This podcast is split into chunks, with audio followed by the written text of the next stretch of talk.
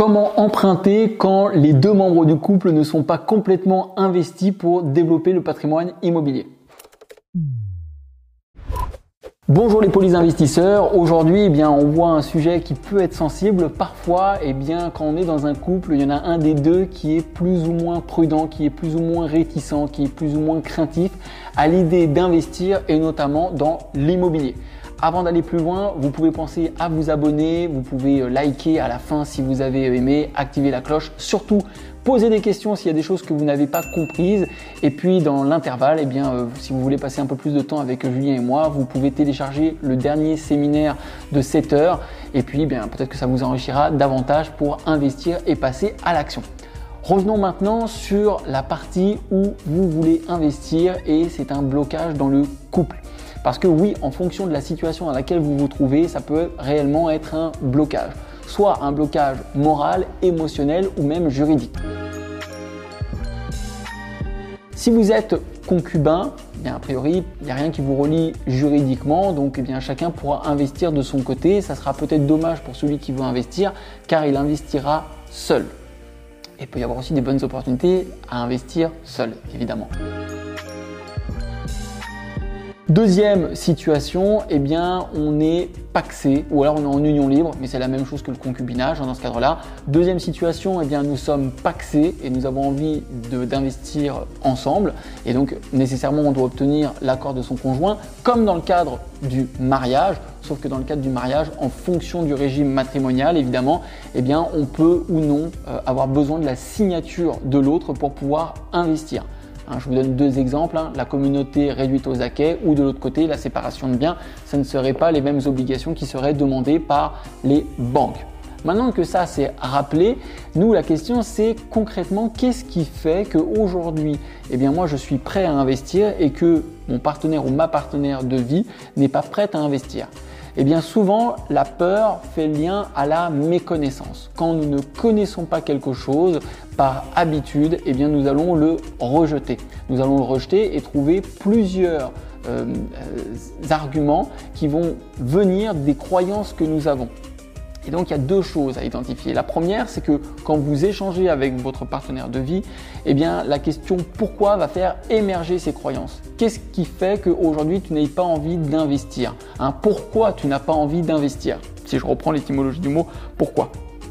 Et la personne va vous livrer ses croyances. C'est-à-dire, eh bien, pourquoi? Parce que je trouve que c'est dangereux. Pourquoi c'est dangereux? Parce que bien le locataire pourrait ne pas payer, parce que les travaux peut-être pourraient être trop importants, peut-être parce que nous ne pourrions pas euh, rembourser le prêt, que ça nous mettrait dans des difficultés, peut-être parce que nous allons avoir du mal à trouver des locataires, peut-être parce que les autres de notre entourage vont nous considérer comme des nantis et des riches et j'ai pas envie que notre image change, peut-être parce et je pourrais vous en sortir des dizaines comme ça pour les avoir déjà entendus.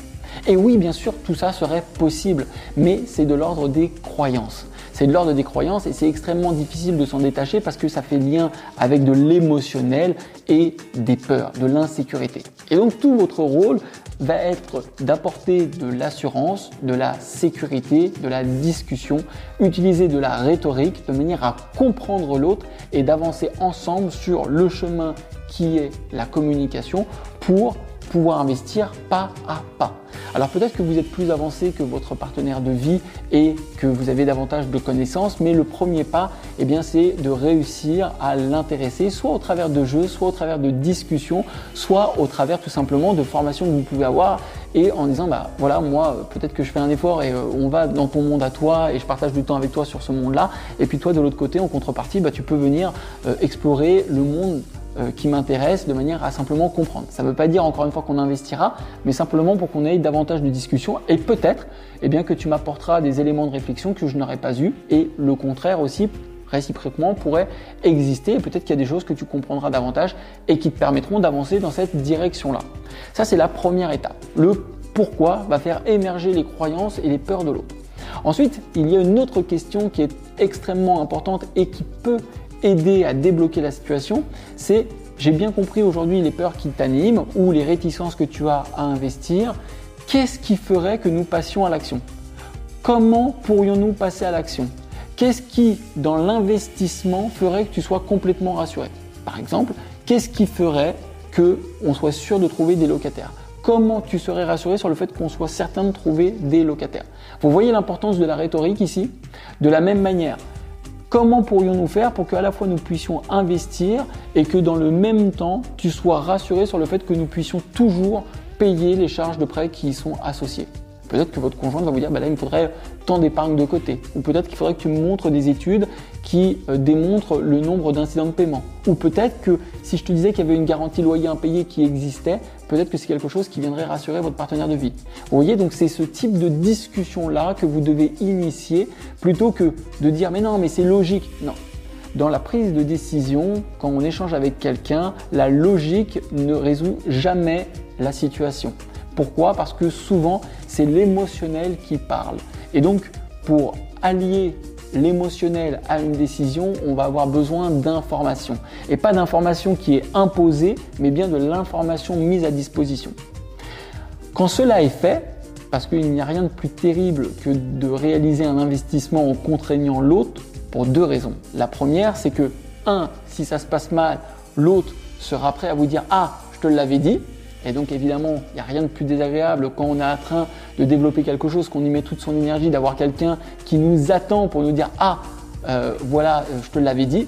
Rien de plus désagréable. Donc c'est mieux de faire alliance avec son partenaire de vie pour eh résoudre les obstacles. Parce que, disons-nous-le tout de suite, hein, être investisseur, c'est gérer des problèmes, des obstacles, trouver des solutions. C'est pas facile, c'est pas magique. Par contre, c'est accessible à tous en réfléchissant un minimum et en s'entourant un minimum. Donc, un, faire alliance avec l'autre pour pouvoir euh, s'investir. Deux, faire en sorte que l'autre aussi soit un booster dans la relation. C'est-à-dire que on doit être avec l'autre et l'autre doit nous aider à nous pousser. Parce que quand on est tout seul à tout devoir gérer tout le temps, ça peut être pénible en termes d'énergie. Si vous êtes au début de l'investissement et que vous devez gérer à la fois votre activité professionnelle, peut-être que vous devez gérer les enfants, et puis vous devez gérer à minima les loisirs, et puis la vie de couple, et puis en plus euh, les investissements, c'est sûr que ça fait beaucoup, alors que quand vous êtes deux à gérer une activité qui va servir la communauté, eh bien c'est plus agréable. Maintenant que ça c'est dit et que la personne elle est prête à passer à l'action, peut-être que ce n'est pas une bonne idée de tout de suite aller chercher des montants qui vont lui faire peur. 500 000 euros, 1 million d'euros, 300 000 euros, je ne sais pas, ça dépend de la personne. Mais peut-être que ça serait une question à lui poser. Très bien, je comprends qu'aujourd'hui c'est quelque chose qui puisse t'inquiéter. Qu'est-ce qui ferait en termes de montant que nous puissions, passer à l'action et que dans le même temps tu sois complètement rassuré s'il y a un problème, à la rigueur, on le revendrait? Voilà. Et donc peut-être qu'au départ vous allez commencer par un bien à 50 000 euros ou 100 000 euros, simplement pour prendre la température, pour montrer que tout se passe bien, que tout est ok, que eh on peut trouver des locataires, que la gestion des locataires est facile, que la collecte de loyer elle est réalisable, qu'on rembourse correctement le prêt, qu'on paye les charges. Et une fois qu'il y a un premier bien qui a été initié, eh bien tout simplement s'orienter sur un bien peut-être d'une dimension supérieure, peut-être réaliser un arbitrage en revendant le premier bien parce que eh bien vous allez trouver plus rentable par la suite. Mais l'idée, et j'insiste sur ça, c'est de ne pas aller à la confrontation avec votre partenaire de vie, mais bien d'être dans l'écoute et d'avancer. Il y a des stratagèmes qui existent hein, pour investir sans le partenaire de vie évidemment et pour vous protéger, notamment dans le cadre où vous anticiperiez euh, une séparation. Hein. Ça peut être aussi euh, une réflexion intéressante euh, à avoir, mais en l'occurrence c'est pas l'objet de la vidéo. Peut-être que j'en parlerai dans une autre vidéo, mais pour l'instant c'est surtout rester avec la personne avec qui vous êtes pour investir et également anticiper. Et c'est surtout sur ce sur quoi je voulais arriver, une possible séparation. Je sais que quand on est ensemble et que tout se passe bien, eh bien, nous n'y pensons jamais. Mais quand vous investissez à deux, posez-vous la question de qu'est-ce qui se passerait si à un moment donné, un des deux était amené à décéder ou si un des deux était amené à vouloir se séparer.